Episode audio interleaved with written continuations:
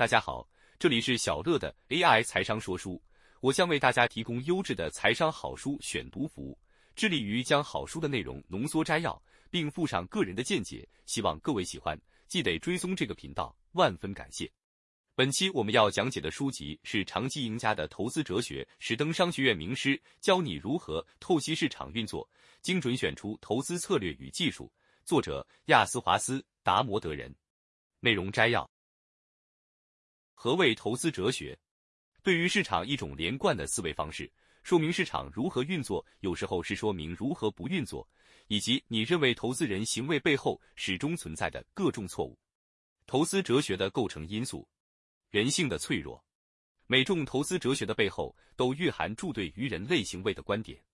本书讨论各种投资策略的过程中，处理每种哲学的开端，就会先探讨有关该哲学的基础人类行为假设。市场效率，投资哲学的第二个构成要素是市场效率或缺乏效率的观点。这是一套成功哲学必须具备的假设。战术与策略，有了一套投资哲学之后，你就可以根据该核心哲学发展对应的投资策略。为何需要投资哲学？如果没有投资哲学，你可能只因为别人的推销或别人最近的成功经验，经常变换策略。这对于投资组合可能会产生三方面负面影响：一、缺乏方向感或核心信念，很容易就会成为骗子或伪装者的猎物。他们都声称找到了击败市场的神奇策略。二、策略一旦更改，投资组合也需要进行调整，这会产生交易成本，也可能造成税金负担。三、有些策略确实适用于某些人，但未必适用于你，因为你有自己的目标、风险偏好和个性。另外，投资组合的表现如果不如整体市场，你可能会焦虑或产生更严重的情绪。拥有坚定的核心信念，你更能够掌控自己的命运。你不仅能够拒绝那些不符合自己核心信念的策略，也能够根据自己的需要拟定适当的投资策略。除此之外，对于各种策略之间的不同与共通之处，你也更能具备宏观的看法。小乐说。本文主要分享了《长期赢家的投资哲学》一书中论述投资哲学的定义、构成要素以及为何需要投资哲学的原因。个人认为，有了核心的投资哲学，就像一艘船有明确的掌舵方向，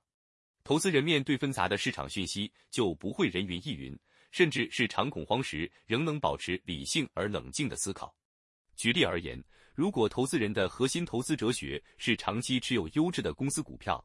如果公司遇到倒霉事或短期业绩不如预期，导致股价大跌，这时候就应该思考是否是值得买入加码的时机，或者是判断业绩的不如预期很可能继续影响公司的体质，导致公司走向衰败。当然，依据个人的投资哲学，可以衍生出许多的投资策略。至于这些策略有无好坏之别，关键在于我们是否能够彻底执行，或是遇到问题时能够进行检讨调整。我自己在进行投资的时候，有人问我投资个别股票的策略，通常我都会反问他们的投资哲学或核心价值是什么，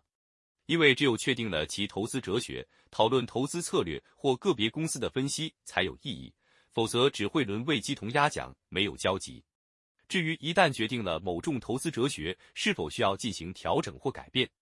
我觉得随着投资经验的增加，当然是可以进行调整的。以股神巴菲特为例。早期，他追随价值投资大师格拉汉的烟屁股投资策略，其核心理念为找出价值被大幅低估的个股买进，等到其价格回到合理的股价区间再抛售。